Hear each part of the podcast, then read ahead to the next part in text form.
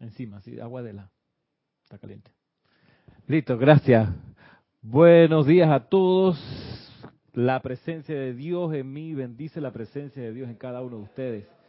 Eh, gracias. Aquí estamos comenzando este año 2018 el 6 de enero. Hoy es Día de Reyes. En algunos lugares se, se recuerda y se celebra que son 12 noches después del 25.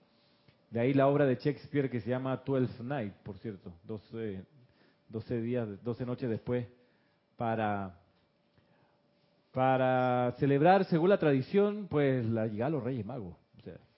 pero aquí no celebramos eso, nada más lo digo por, por trivia, por referencia, porque me acabo de acordar. Eh, gracias Edith que nos ayuda con la transmisión, con sus preguntas y sus comentarios. Pues como siempre, la plataforma de Skype no ha cambiado, se sigue llamando Serapis Bay Radio. Mucho gusto se atenden ahí las preguntas que tengan, sus comentarios también. Y, ustedes ya saben, a los micrófonos, cuando quieran hacer algo, Roberto le ayuda a, tomar con el micrófono. Marisa, mientras yo hablo, tú puedes inclinarlo así para, para ti, para que cuando se te ocurra decir algo, pues ya lo tengas preparado. Gracias. Para los que no me conocen, soy Ramiro Aybar y este programa dentro del grupo Serapis Bay, de las clases que damos aquí regularmente, se llama Cántaro de Confort. Para poder sumergirnos desde la perspectiva de la búsqueda del confort. Ahora, lo que hemos aprendido, entre otras cosas, con el paso del tiempo y, del estudio de la enseñanza de los maestros ascendidos, hemos aprendido que confort no es lo que uno cree que es. Confort lejos de confort divino, el que te insufla los maestros ascendidos, los seres de luz o los ángeles, como queramos llamar, ese confort divino no te pone a dormir, que uno pudiera pensar que, bueno, necesito confort como para descansar. Lejos de eso, el confort es una inyección de energía y te pone activo, te hace hacer cosas, te hace moverte. Entonces, lejos de la idea de que, de que estamos aquí para no sufrir, estamos aquí para aprender cómo servir mejor, que es otra perspectiva. ¿Qué cosa? irónicamente en el mundo acá de la forma teníamos una empresa no sé si existe todavía de casa confort, y la especialidad eran las camas. Mira tú exacto. Ella en, su mayoría vendía camas. Camas y colchones. Claro claro. Pues muchas cosas están son bizarras en el mundo que vivimos están patas para arriba. Por ejemplo que la, la, la, la búsqueda espiritual es algo que tiene que amoldarse lo que uno cree. Y resulta que cuando uno encuentra la esencia de las verdades espirituales, muchas veces no tiene que ver con lo que uno creía que era. En toda esta época en la que estamos, donde hay una gran profusión de enseñanza espiritual, de uno, donde uno puede alimentarse o encontrar alimento en todas partes o en muchas partes, tú pones eh, videos en YouTube, pones podcast, lo que sea, y hay una, ni hablar de los libros, ni de conferencias en el mundo, profusión de oferta espiritual, y eso está bien. Les cuento que mi experiencia cuando estaba comenzando, buscando con estas preguntas que uno tiene y tratando de encontrar respuesta y leyendo aquí, leyendo allá, buscando lo que me salvó, digo así, lo que me, me ayudó, me orientó mucho fue en un libro de budismo tibetano, recuerdo, precioso libro que me encantó. Llegó un momento en que el que escribe un lama dice, miren, todo esto está muy bien, porque él, hablaba de algunas prácticas y de algunos métodos, y entonces describía un poco lo que ellos hacían. Entonces, lo que me impactó en ese momento y que me, cambió como el, rumbo del, del, navío fue que él en un momento dice, miren, todo esto está muy bien, es lo que nosotros hacemos, pero nosotros lo recibimos en su momento de nuestros gurús, de nuestros instructores anteriores. Y esto lo, pasamos de generación en generación, de boca a oído. Lo más que puedo recomendarle es que ustedes busquen un instructor idóneo o un gurú o un maestro espiritual y aprendan de él. Eso les digo que me, me cambió la perspectiva porque hasta ese momento yo era, entre comillas, autodidacta. Yo me, valía con las herramientas que más o menos tenía. Pero esa, esa mención a la necesidad de tener un instructor, en serio que me cambió y dije, bueno, en realidad sí, voy a buscar quién me puede enseñar. De carne y hueso, al quien yo le pueda hacer preguntas.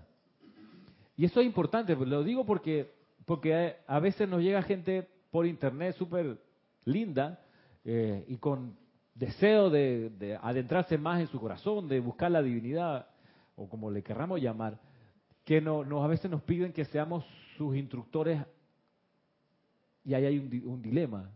El dilema es que un instructor es alguien que tú tienes que ver, compartir, conversar. Entonces, claro, existe la, opción del, del, Skype y de otras plataformas que tú veas a la persona al otro lado. Sí, pero tú ves un cuadradito de esa vida de esa persona del otro lado, no, no, y esa otra persona te ve en otro cuadradito, no comparte contigo, no sale a comer contigo, no se ríe contigo, no se enoja contigo. O sea, hay una vida que se pierde que es súper importante, dime. No juega PlayStation. No juega PlayStation contigo, exacto. Tanta, ey, ni hablar. O sea, tantas cosas que se pierden. Una, cosa que a mí me gusta, Ramiro, y que no puede ser por internet, es sentir el calor de mi instructor cuando le das un abrazo. Por ejemplo. Sí, tú sientes esa calidez, esa, esa fuerza que te transmite y te anima a seguir. Tantas cosas que solo se logran en el cara a cara. Porque yo puedo ver a la persona en Skype, pero no la veo como camina. Y a veces uno necesita ver eso, cómo camina. O sea, por ejemplo, porque a lo mejor ahí tú descubres que está con una dolencia, pero si está sentada en la pantalla tú no te diste cuenta. Entonces, es, es imposible tener una relación de instructor-discípulo a distancia. Por más que haya facilidades hoy en día, es cierto. Pero inclusive tú quieres aprender a cantar, Sí, hay un montón de videos en YouTube, sí, hay un montón de, conferencias, pero no hay nada como tener un instructor de canto parado al lado tuyo que te, ve, y así no se sopla, así no se infla el diafragma, no se expande el tórax, corrige esa parte. Mientras estás cantando veo que estás torciendo los dedos a la mano. O sea, ¿cómo te enteras de esas cosas si estás en la limitación de una pantalla? Necesita uno, uno un instructor. Por eso, por ejemplo, a propósito del Festival de Jazz, vienen instructores a hacer clases magistrales, pero también hacer clínica y a ver a los muchachos tocar el trombón. Entonces, ah, no, yo no le podía mandar el video. Sí, tú pudiste mandar el video, pero no es lo mismo. Como tener una novia a distancia. No es lo mismo, una polola a distancia. Y ahí está la canción. No, y eso hoy día se ha, esto, la distancia se ha disminuido mucho con la tecnología, porque en, mm. En los años 80, hermano, era la carta manuscrita y ah, correos y telégrafos con estampilla y todo. que le llegara, quién sabe, a los 10 días, 5 días, dependiendo de donde estuviera. Yo hice, yo estuve en esa vuelta, yo hice así. yo estuve en esa vuelta bastante también. A mí me tocó en vivo. No, y, Pero mira, que ahí uno le metía, yo por lo menos daba, daba tiempo para meterle cariño a la carta. Y, hoy en día el chat, y digo, carita. Tenía su ventaja. Tenía sus ventajas, sí. Sea como sea, creo, creo todavía en que la relación instructor-discípulo cara a cara es la que funciona. El taller de meditación, mucha gente me lo ha pedido a lo largo de los años que se lo, se lo mande por aquí. Tengo que ver a la persona, meditar, practicar, aprender un instrumento musical, aprender lo que sea. Y bien lo decía Jorge en, en ejemplos extremos, decía, mira, pongamos lo siguiente, subes a un avión, un vuelo de seis horas, cuatro horas, y te enteras que el piloto aprendió a manejar por una academia de aviación a distancia. Yo no sé si quisiera montarme en ese avión. No, no, sacó la máxima calificación. Academia de vuelo certificada a distancia. Putri. Muchas gracias por... O que te haga una cirugía al corazón. No, buenísimo este doctor, tú sabes. Oh. Y él sí aprendió una academia a distancia de cardiología, sabe que saque la mano de aquí. Yo busco a alguien que aprendió, tú sabes, eh, palpando con otros médicos que le enseñaron de boca a oído la información, la, toda la actitud que significa ser cardiólogo, la actitud que significa ser eh, capitán o piloto de avión, la actitud que significa ser músico, la actitud que significa ser estudiante de la luz, son cosas que se transmiten así, de boca a oído es el mejor, el, mejor e ineludible método si uno quiere lograr algo que valga la pena, lograr avanzar. hay algo que se aprende mucho, por ejemplo, y es cuando uno, uno ve gente tocando música en vivo, grandes tipos tocando en vivo. Tú, si, si, eres fan y te gusta, tú, tú pones todos tus sentidos y ves cómo el tipo mueve los pies, la rodilla, cómo le habla a los compañeros mientras está tocando, las caras que pone, las decisiones que toma. Tú estás ahí full. Y hay mil cosas que una cámara no te logra captar. No te logra captar. Por más buena que sea y porque, por más que tenga 25 cámaras. Y por último, está el ejemplo de ir a ver un partido de fútbol al estadio. No hay nada que reemplace eso. Tú puedes ver, sí, el mundial por televisión. Está bien, lo puedes ver, ok, te levantas temprano ahora que el, horario va a ser así, pues, ¿cuántos son? Nueve horas de distancia aquí a Moscú y a las capitales allá. Pero no hay nada como estar en la, en la gradería, o sea, y no es que te vaya a poner a saltar ahí con lo de abajo o con la garra blanca, no necesariamente con la hinchada, pero estar ahí y ver todo lo que ocurre. A mí me encantó, por ejemplo, ir a ver hace un tiempo, la última, la última vez que fui a ver un partido fue un partido de béisbol Jugaba Panamá contra Canadá, yo creo. Una de estas series que a veces hacen. Yo no sabía que el béisbol era tan elegante. Yo no sabía esa vaina. Yo lo había visto por televisión y siempre veía los uniformes todos manchados, los tipos que se tiran al piso tratando de agarrar las bolas, y, y los, ver las cámaras, los tipos escupiendo todo el tiempo. Es una como una fijación de los camarógrafos. Va el tipo, enfoca la cámara, después la cara masticando y escupiendo. ¿Cuál es la gracia? O sea, pero bueno, hacen eso. Pero cuando fui al estadio, yo no vi esas cosas. Yo vi los tipos de uniforme impecable, este, con una ceremonia y una tranquilidad cuando tipo sale caminando a hablar con el, con el lanzador. O sea, toda una parsimonia que por televisión uno no, no conoce. Entonces, claro, ¿dónde está la diferencia? El contacto en vivo. Cara a cara, que te funciona. Para estas cosas espirituales yo creo que es sine qua non, requisito indispensable. Y por eso damos clases aquí, por eso las ofrecemos así, para que haya... Entonces ahí viene la, otra parte, la necesidad de entender que uno como estudiante vino a aprender y como, como aprendiz o como, como estudiante eh, requiere de las correcciones del facilitador, del instructor, del profesor, como le querramos llamar. La requiere para poder conducirse de mejor manera. Entonces, hay métodos y métodos.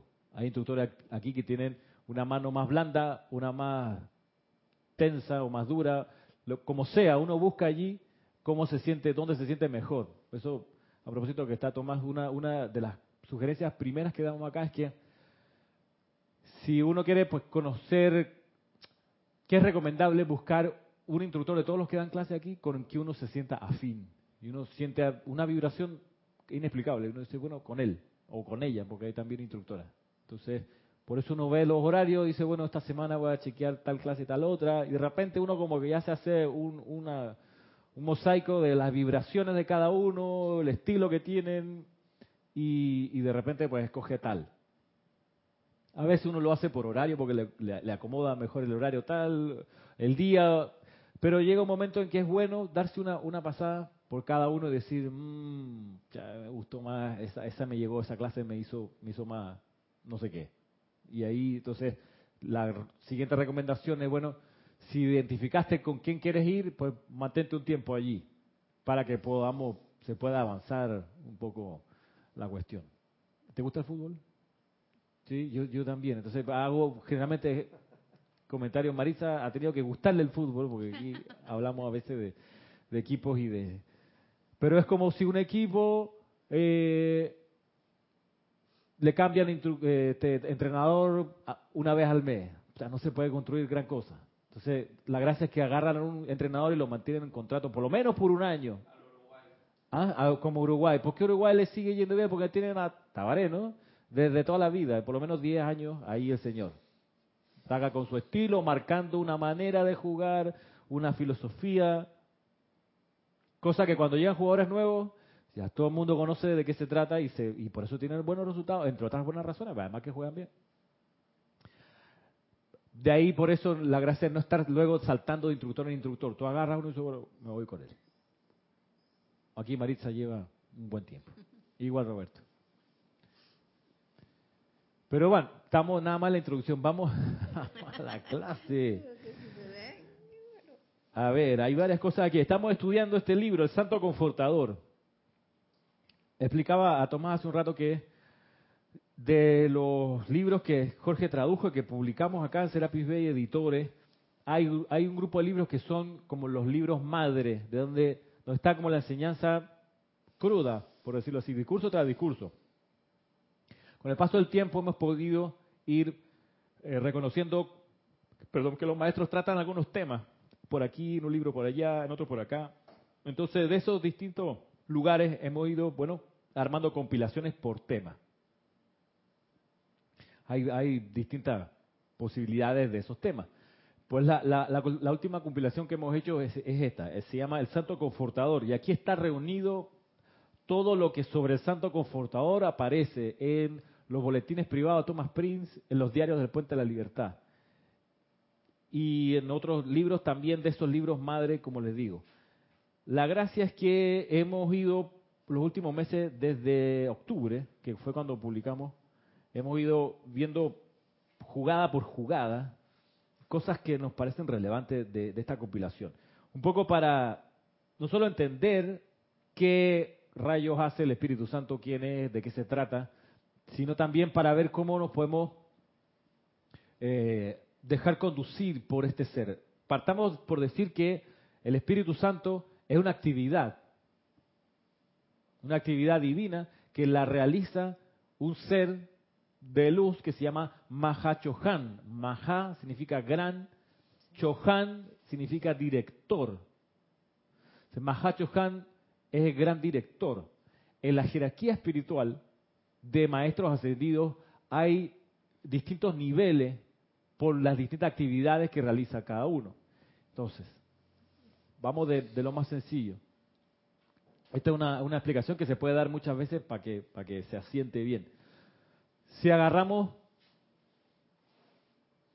lo, fundamental del Espíritu Santo, hay que saber que es la tercera persona de la Santísima Trinidad. Cuando se habla del Padre, el Hijo, el Espíritu Santo, se está hablando de cargos en la jerarquía espiritual.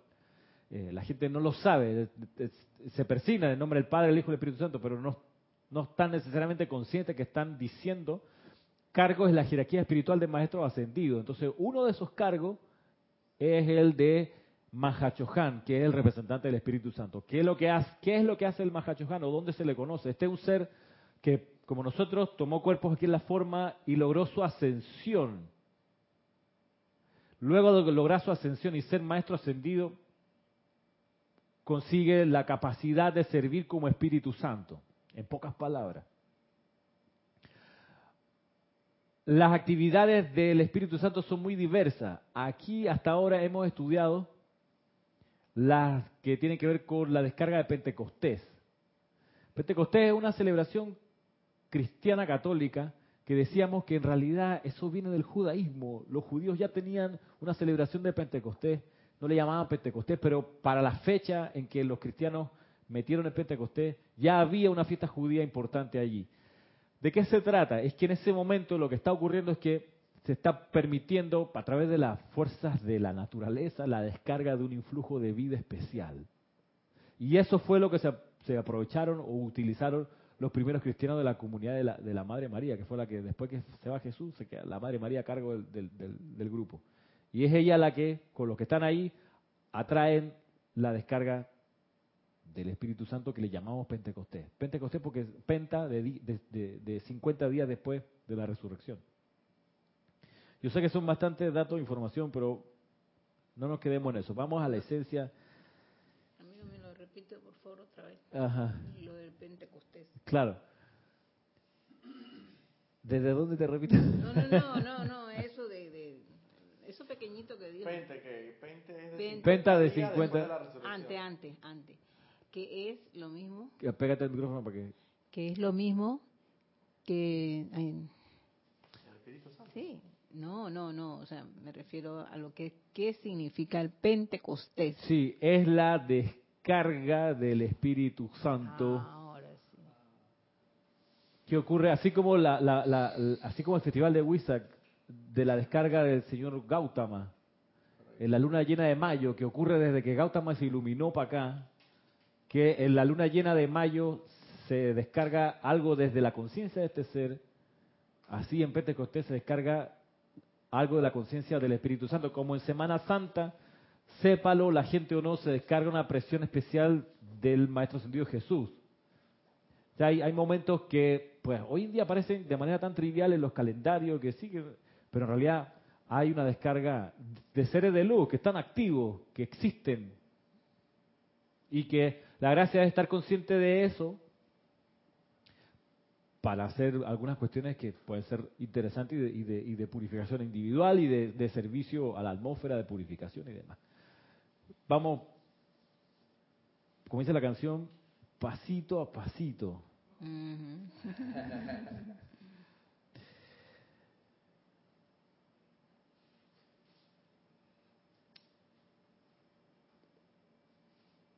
¿Cómo prepararse para esa descarga del Espíritu Santo? Hay aquí un capítulo que se dedica a eso.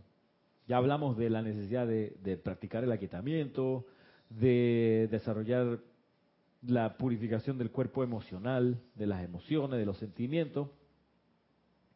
Y a ver si, si le metemos el diente a esto que está aquí, aquí en la página 18, para los que tengan el libro.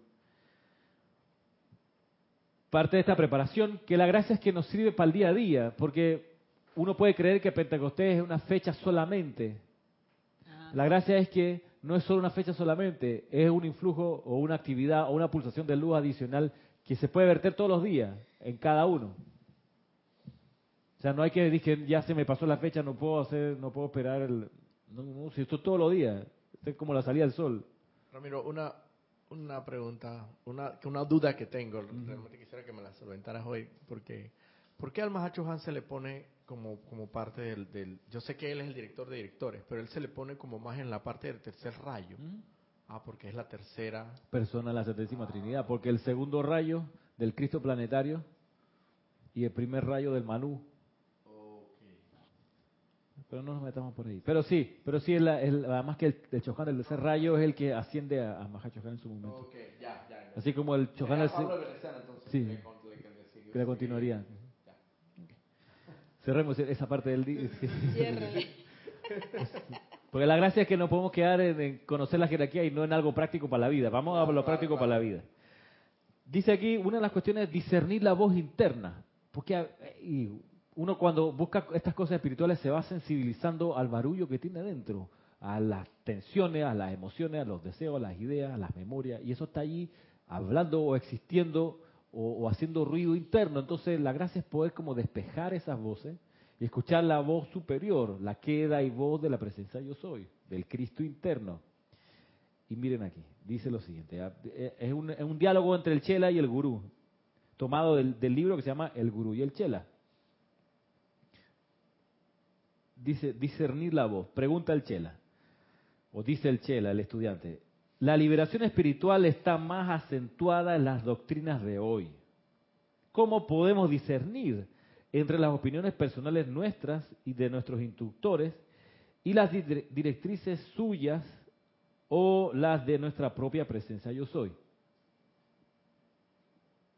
Contesta el gurú, bendito Chela, el cotejo de tus enseñanzas y también tus soplos personales en comparación con la naturaleza de Dios, definirán claramente su origen cuando cotejas lo que escuchaste adentro tuyo con la naturaleza de Dios. Cuando lo cotejas, dice, ¿es de la naturaleza de Dios o es lo que yo escuché adentro mío de mi propia personalidad? Cuando pones una al lado de la otra, vas a darte cuenta cuál es cuál. Ahora, ¿cómo es que se logra eso? Dice así aquellos esfuerzos que estimulan los sentimientos, pensamientos, acciones y palabras habladas hacia la exteriorización del Espíritu Santo, tal cual lo representa nuestro Mahacho Han, provienen de Dios. Aquellos que incluso sutilmente estimulan los cuerpos inferiores y el alma al engrandecimiento personal y al engreimiento del ego separado, no provienen de Dios, provienen de la personalidad, del ser humano pequeño, del ego, del ego egoísta, del ególatra. Revisemos otra vez. Dice, aquello que incluso sutilmente estimula los cuerpos inferiores y el alma al engrandecimiento personal y al engreimiento del ego separado, no vienen de Dios, no vienen de arriba, no te van a hacer bien, te van a enfermar, no te van a dar salud. Porque todo aquello que sea para engrandecimiento personal y engreimiento del ego separado, eso es toda la oscuridad. Es lo que te arrastra al miedo, a la confusión, al apego, al sufrimiento, a la enfermedad. Entonces, por ejemplo, cuando tú estás en un lugar y vas y te, te reúnes con unos amigos a comer, termina la cena y dice, bueno, aquí todos tomemos una foto, un selfie, ¡pra! Te tomas la foto y la subes a tu página de Facebook o la subes a tu estado de WhatsApp. Eso, dígame si no, es engreimiento personal. Entonces eso no viene de los planos superiores, no es la queda y pequeña voz de la presencia yo soy. Me hice un nuevo me hice un nuevo corte de pelo, para, te saca la foto y lo pones en tu WhatsApp. Eso es engrandecimiento personal. Además, eh, utilizando correctamente el discernimiento, ¿en qué puede beneficiar eso a la humanidad? Es ni hablar, o sea, o sea, porque también por esa línea va, ¿no? Para saber distinguir entre una y la otra. Y eh, la, la, la típica, va a un nuevo restaurante, te sirven un plato especial y ¡para! le toma la foto a la comida.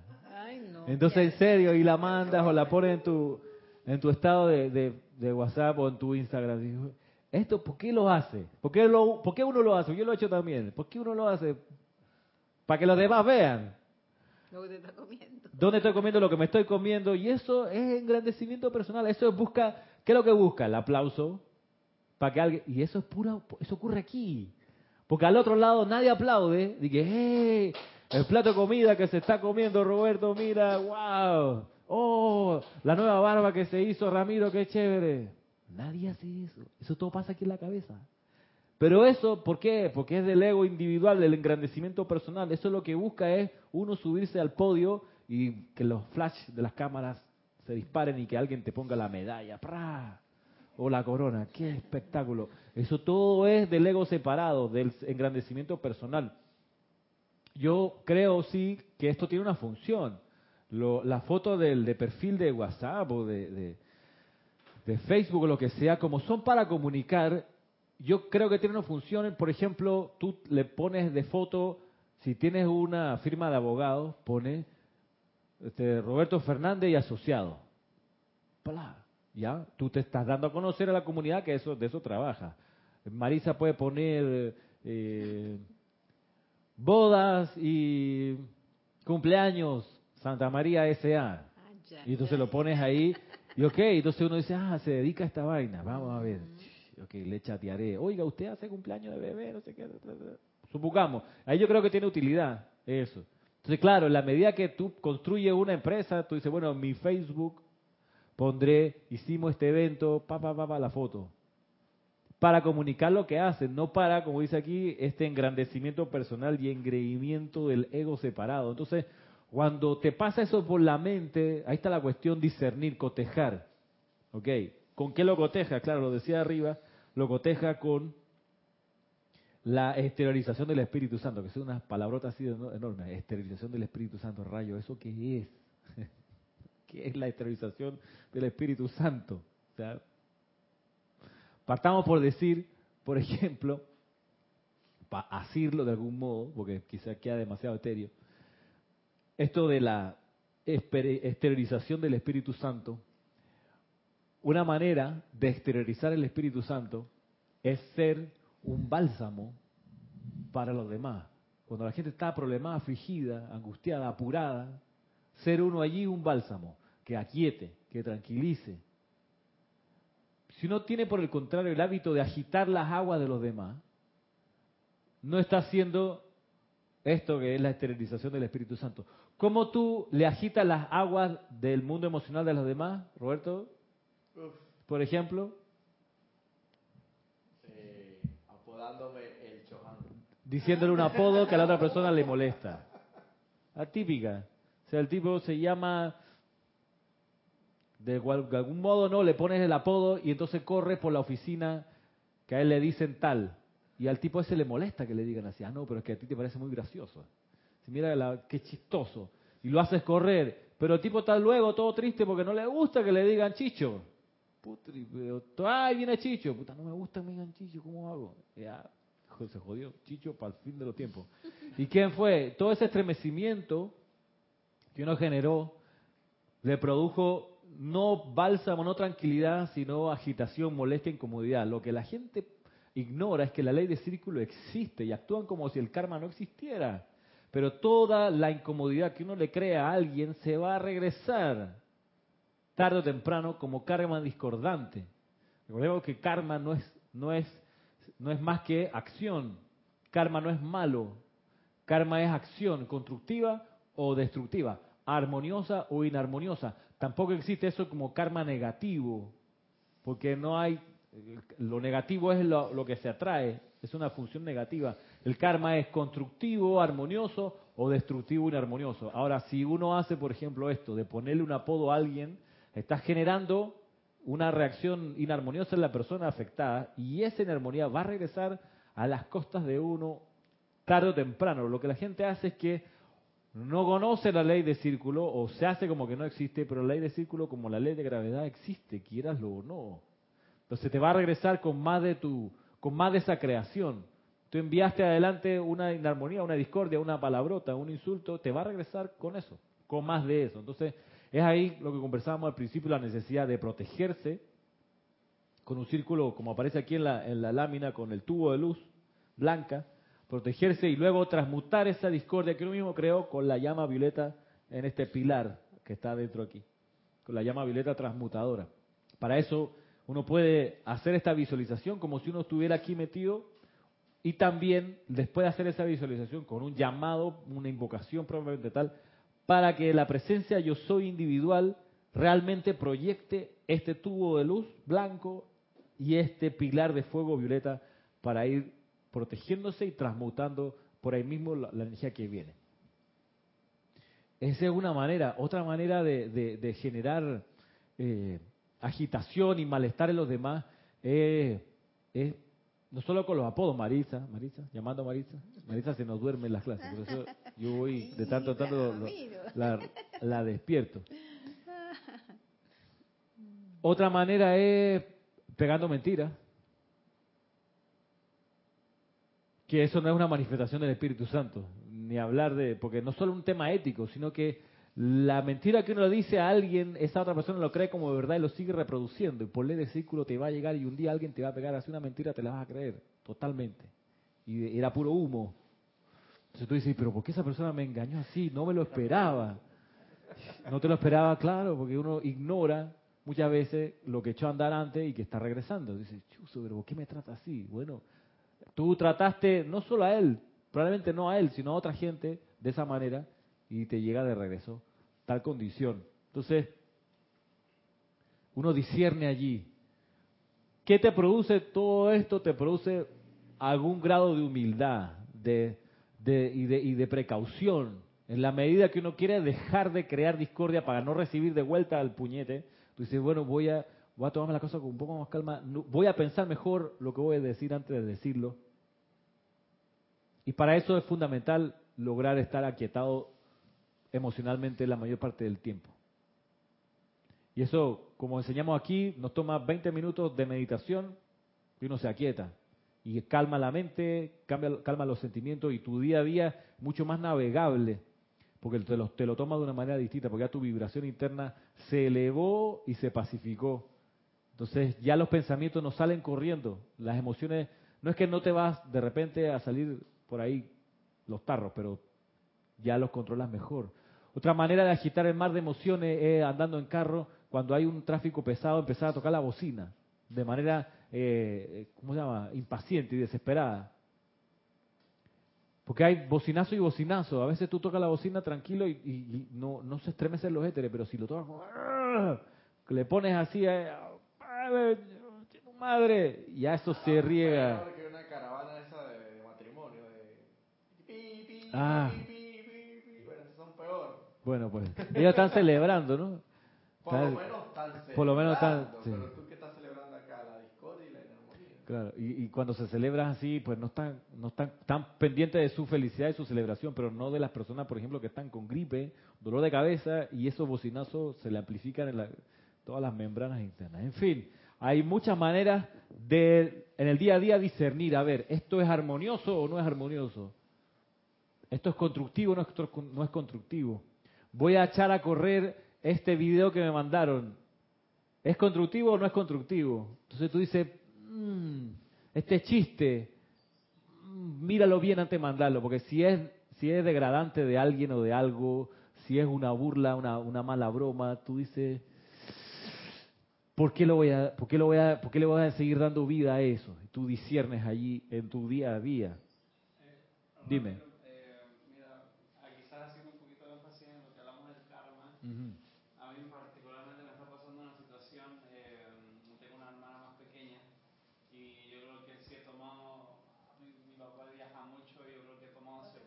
Ah, he tomado cierta figura como parental, como parental eh, de, de, guianza hacia ella, ¿no? Y me causa curiosidad cómo funciona lo del karma porque yo me di cuenta, o sea, ahora hablando de esto me di cuenta que yo eh, dentro de las cosas que le enseño y se las enseño, yo no, no sé, yo creo que sí, como que afecta el cómo y tu estado y cómo está tu energía en el momento en que tú lo comunicas, quizás sí se devuelve como un círculo de, o todo, ¿no? me causó particularmente eh, curiosidad un día que estábamos hablando, eh, como ella es la más pequeña en casa, todos le dicen lo que tienen que hacer, ¿no? Y no sé qué tipo de energía carga ella, sé que no es buena. Entonces yo, yo le digo a ella, oye, cuando laves a la perra, haz el trabajo completo. Si la vas a lavar, tú te vas a encargar de secarla, porque si no, si la lavas y no la secas, casi que perdiste el trabajo porque va a quedar, o sea, va a quedar, eh, la perrita va a quedar, no va a oler bien, etcétera, etcétera. Así, y yo solo dije, haz el, haz el trabajo bien, si lo vas a hacer, hazlo bien. Si no, no lo hagas, prefiero que quede así. Entonces, eh, recordando la charla, una charla que escuché una vez es, es cómo se maneja esto del karma cuando tú tienes que comunicar algo que no necesariamente es algo afirmativo o es algo que abre una puerta, sino más bien que, que la cierra, o etcétera, pero lo comunicas bien, sabes que no puedes ir o no hagas esto, pero lo comunicas bien y al final no sé, es como que se te devuelve, pero no fue lo que yo comuniqué, ¿sabes? No fue lo que yo quise decir. o, entonces, otro día, yo estaba haciendo algo y, y, intercambiaron papeles. Ella me vino a decir a mí lo que yo tenía que hacer y me dijo las exactas palabras, hazla bien. Pero, pero muy mala onda. Yo o sea, no sé, y yo también como habré estado yo, haz el trabajo bien, me dijo ella. Pero era, era como que verdad, pero oye, yo tengo 27 años, tú no me vas a decir a mí, tenemos 11, 12 años diferentes, tú no me vas a decir a mí lo que yo tengo que hacer. Entonces se me devolvió y no fue para nada agradable, pero bueno, eh, es, eso, es, es, como tú manejas eh, y a la vez, como tú dices, hay veces que tú necesitas guías en la vida y, y, y, contra cómo no, no, cruzar esas barreras o cómo tú manejas a, a, personas que por ahí no están preparadas para decirles, oye, no, simplemente no es por ahí.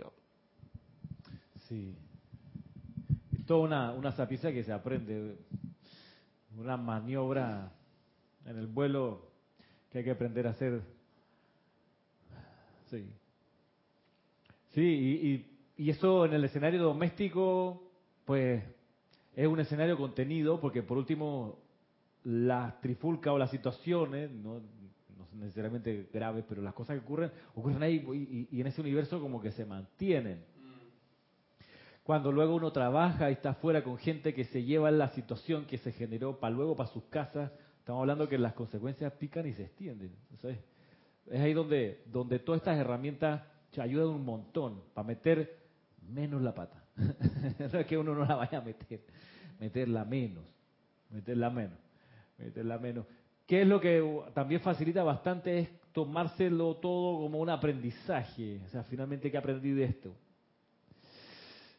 Porque ahí entonces uno construye experiencia y dice, bueno, la próxima vez que me pase ya sé por dónde por dónde conducirme.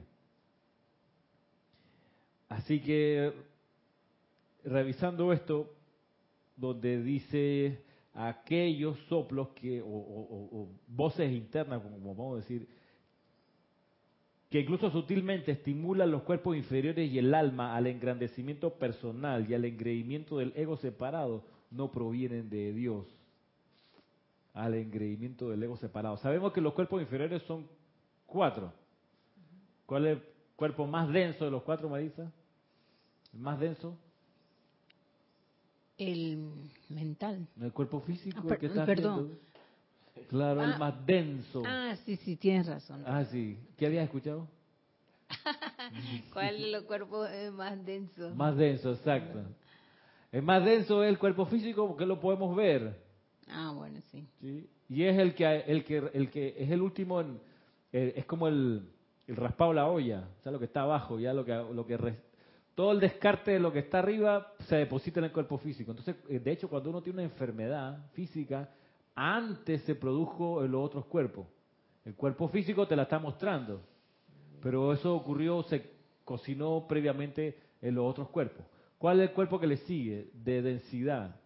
Pegadito, envolviendo al cuerpo físico, Roberto. Etérico. El cuerpo etérico. ¿Y qué se guarda en el cuerpo etérico, Marisa? Las memorias. Las memorias, todo lo que uno hace, todo lo que uno huele, gusta o degusta, palpa, escucha, todo eso queda registrado, todas las experiencias están en el cuerpo etérico.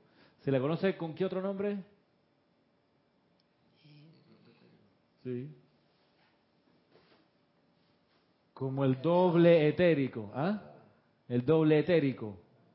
O el cuerpo de memoria, por esta cuestión que hace. Cuerpo etérico. ¿Cuál le sigue después en tamaño. Cuerpo mental. El cuerpo mental. El cuerpo mental inferior, digamos, porque existe el cuerpo mental ah, superior, que hablaremos en su momento. Mm. Cuerpo mental inferior. ¿Y qué pasa en el cuerpo mental inferior? ¿Qué ocurre ahí? Los pensamientos. Ah, pensamiento, el pensamiento es el desarrollo de una idea. Entonces en el cuerpo mental están las ideas y los pensamientos. Nuestra educación nos enseña en los colegios a controlar el cuerpo físico. Siéntese, párese, corra, entre, salga. Salude la bandera, cuerpo físico. También el cuerpo de memoria, aprende a hacer la poesía, aprende a hacer la, tabla de multiplicar, cuerpo etérico. Y también el cuerpo mental menos. Porque se cree que, ¿sabes? Metiéndole como un chorizo el conocimiento a los demás, los estudiantes desarrollan el cuerpo mental. No, están desarrollando el cuerpo etérico. Cuando tú desarrollas tu cuerpo mental, cuando piensas. Pero si la educación se basa en que no piensas, no pienses, sino que repitas, estás desarrollando tu cuerpo etérico, no tu cuerpo mental. Entonces, cuando tú piensas, ¿qué es pensar? ¿Pensar qué es? ¿Pensar qué es? Desarrollar una idea. Desarrollar una idea. ¿Qué otro nombre tenemos también para desarrollar? Analizar. Analizar, analizar es como seccionar. ¿Qué otra manera? discernir, está cerca dándole vueltas. Pensar es, con la letra comienza, asociar. asociar ideas. Eso es pensar. Cuando tú piensas, asociar ideas. Y una persona que aprendió a pensar, asocia cosas que tú dices no tienen nada que ver una con otra, pero sí tienen que ver. Por ejemplo, ¿qué tiene que ver el clima con el desarrollo constitucional de Noruega. Entonces, ¿qué tiene que ver el clima noruego con su constitución? Bueno, la persona que piensa logra encontrar, y eso, el clima, la constitución noruega y el precio del petróleo, ¿qué tiene que ver? Bueno, el que piensa, de hecho los que dirigen países y lo hacen bien es porque saben pensar y dicen, tiene todo que ver, ¿qué todo que ver? precio del petróleo, el clima, Noruega, estándar de vida, todo eso está relacionado. ¿Por qué? Porque el clima, que es frío, que son seis meses al año, a veces más de noche, hace que la gente necesite organizarse y necesita uno del otro, necesitan hablar entre sí para ponerse de acuerdo, como los recursos son aparentemente escasos por los seis meses de noche, dicen, bueno, vamos a tener que reunirnos en los meses de verano y primavera, reunirnos más y ponernos de acuerdo para cuando venga el apagón este, tener todo cubierto. Entonces ellos necesitan desarrollar mucho más lazos políticos que, por ejemplo, los países que no tienen esa condición climática, porque aquí, en Panamá, todo el año hay sol, eh, tú puedes agarrar de los árboles fruta, este, siembra una yuca en el patio y te crece, o sea, puedes, en cuanto a comida, sobrevivir, o sea, pero ya en invierno cerrado, ah, en Chile, se caen todas las freaking hojas de todos los freaking árboles. No sale ni un freaking fruto. O sea, no, no puede. O sea, ahí te, si no guardaste, talito para la foto. Si no tienes un empleo para comprar lo que otro te guardó. Entonces, claro, cuando hay climas extremos, la gente necesita desarrollar lazos políticos. Entonces, claro, su, luego cuando escriben la constitución, tienen un desarrollo distinto. Y como ellos son uno de los principales depositarios de petróleo del mundo, dicen, bueno, no nos vamos a gastar todavía el petróleo porque necesitamos cuando, como en esa conciencia de vaca flaca, dice, bueno, cuando las vacas flacas a nivel planetario estén, nosotros vamos a sacar nuestro petróleo y lo vamos a vender. Mientras tanto, mientras tan gordita, no, nos lo guardamos. Cuando el resto se le empieza a acabar, empezamos a sacar el nuestro. Uh, y así. Entonces, cuerpo mental inferior, aprender a pensar, se desarrolla pensando, asociando ideas, Roberto, asociando ideas. De hecho, por experiencia sé que cuando las, cuando las personas van escalando en puestos hacia arriba la jerarquía de una institución, lo que sea, cuanto más alto están, más necesitan pensar. Tienen el apoyo de su memoria, sí, pero necesitan estar arriba pensando bien, clarito.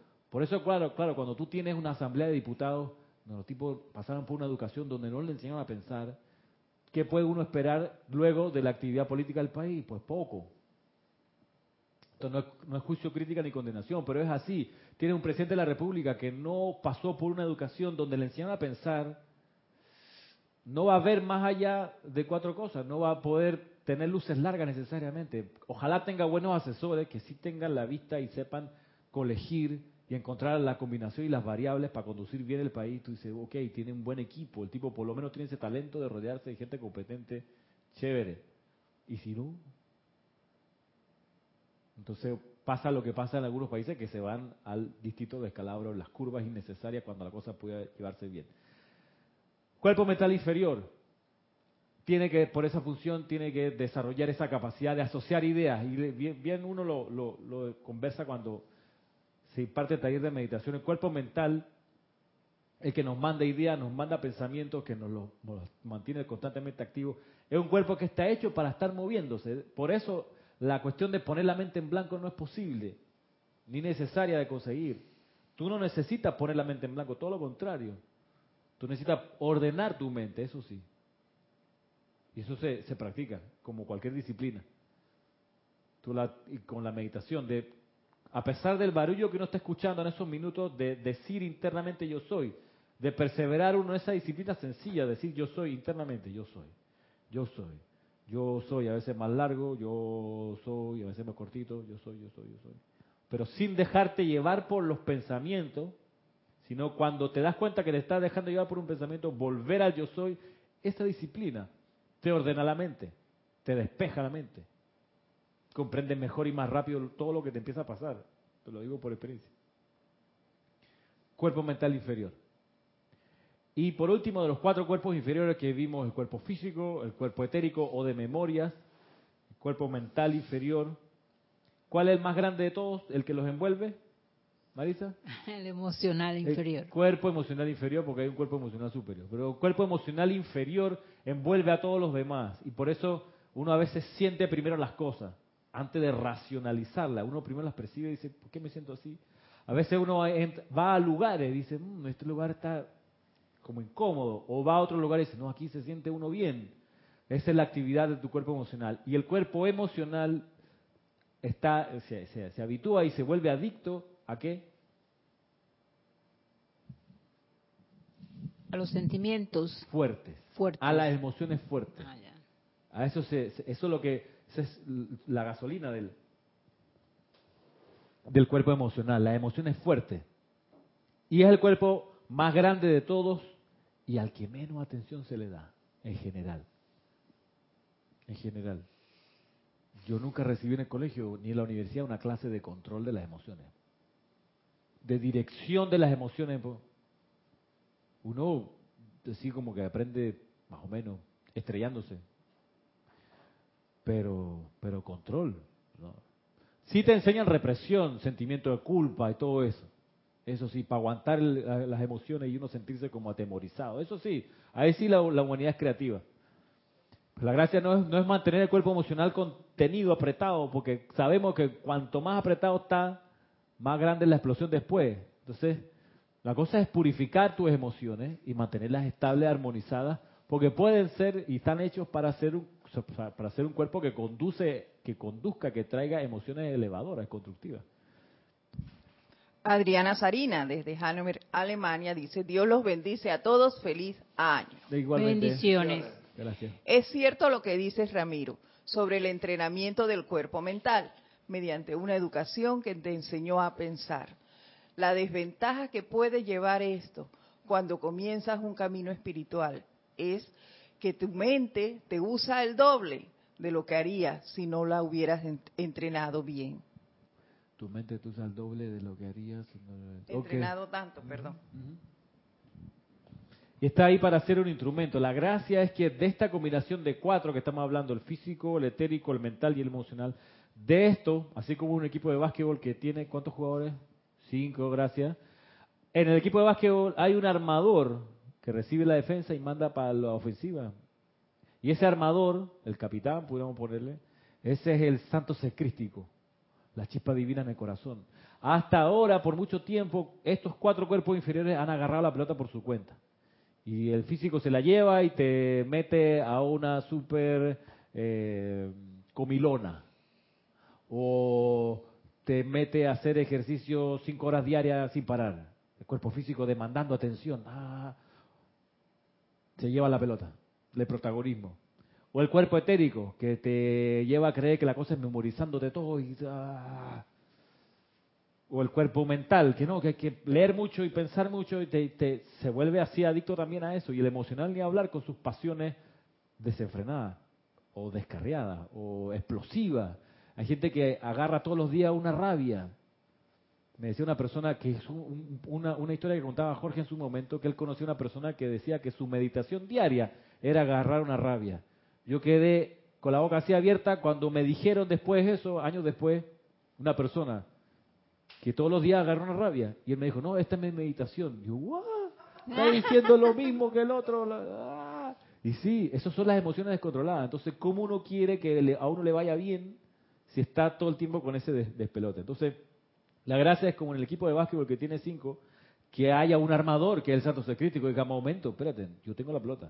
Y te la paso cuando yo diga, cuando yo determine como la inteligencia superior, que de eso se trata. Ahora va el cuerpo emocional y me la devuelves cuando te la pida.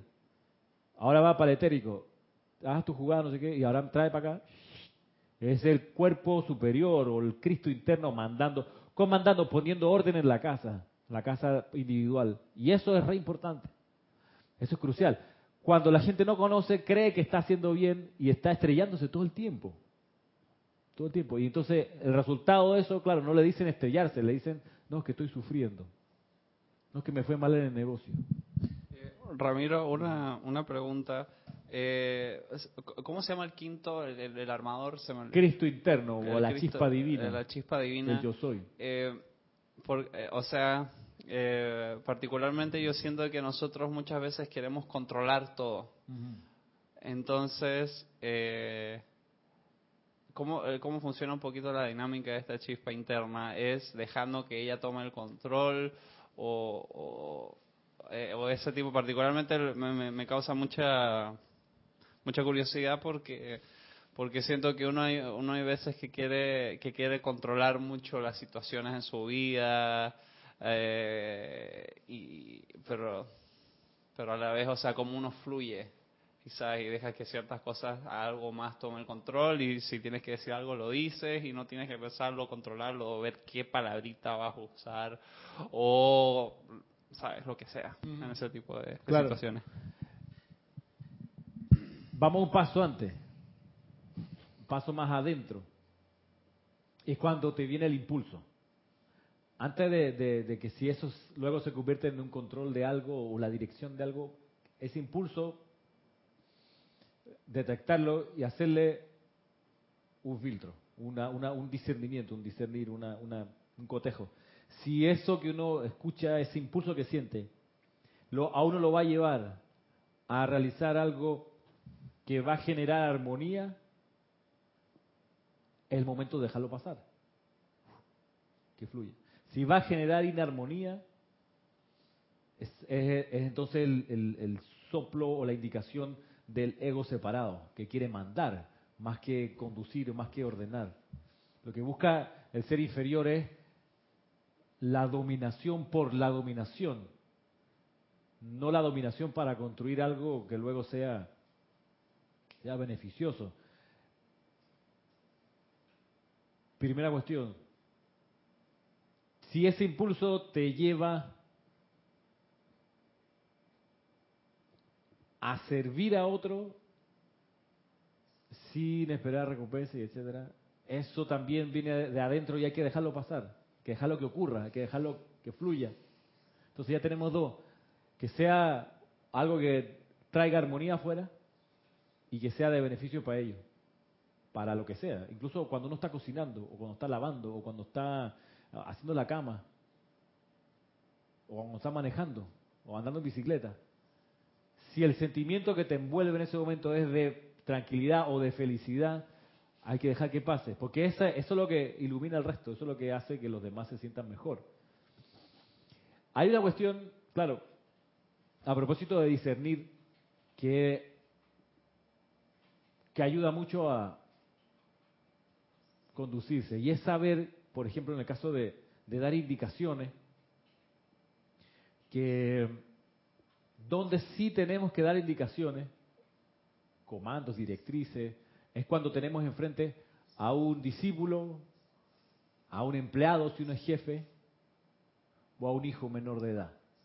Ahí sí toca que uno diga lo que tiene que decir. En el caso, por ejemplo, donde yo trabajo, que tenemos una cuadrilla de trabajadores que hacen las labores, yo tengo que darle directrices a ellos siempre y cuando además mis directrices no sean ni ofensivas, ni armoniosas, ni, ni destructivas.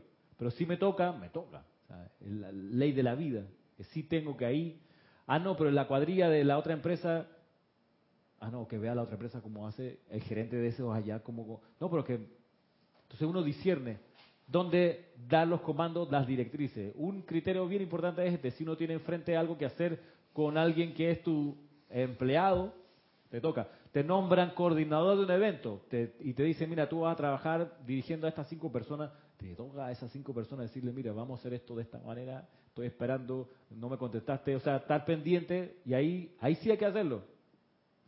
Ah, no, que sea gente que trabaja en el equipo B, del lado de allá, bueno, allá que se la arreglen. Ah, no, que se está desmadrando eso, bueno, me toca ir a un nivel superior, a gerente general o al director, mire, estoy trabajando bien con mi equipo aquí, pero allá veo que no lo están haciendo bien, y en vez de yo meterme a la otra cuadrilla y decirle, oiga, hagan la cuestión, voy más arriba. No me meto en ese karma destructivo ahí, voy más arriba. Digo, mire, observo que allá esa gente está dejando la puerta abierta. No me toca a mí la puerta, yo estoy acá con los refrescos, pero allá la puerta la están dejando abierta y aquí no está afectando. En vez, lo que sería destructivo o, poco recomendable es ir y putearlo, iba a decir putearlo, Sí, a los de allá cuando no te tocan, tú no eres el comandante de ese equipo, sino el de acá. Entonces, primera cuestión, discernir si tienes enfrente empleados gente que está a tu cargo, a ellos sí le toca.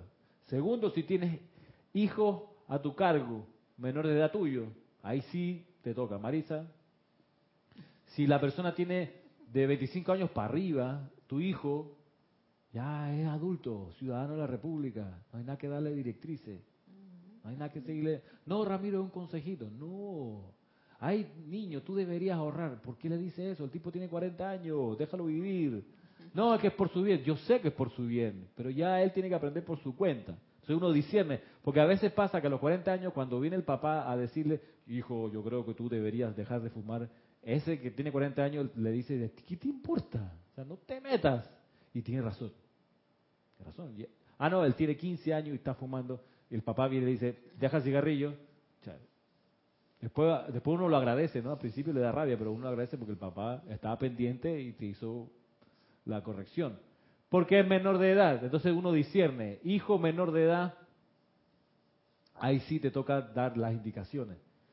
Ah, no, es que un primo descarriado, Ramiro, ¿qué hago con él? Que, nada. No, que se va a estrellar. Según tu perspectiva, a lo mejor es lo que necesita para aprender. Ay, no, pero ¿cuánto va a sufrir? Para eso tiene sus papás. Ay, que son unos tipos volados que no le interesa.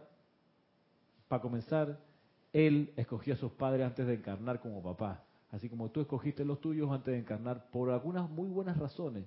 No puede ser, sí. No, pero mi papá es un estúpido. Eh, ¿Lo escogiste por esa razón o por otras?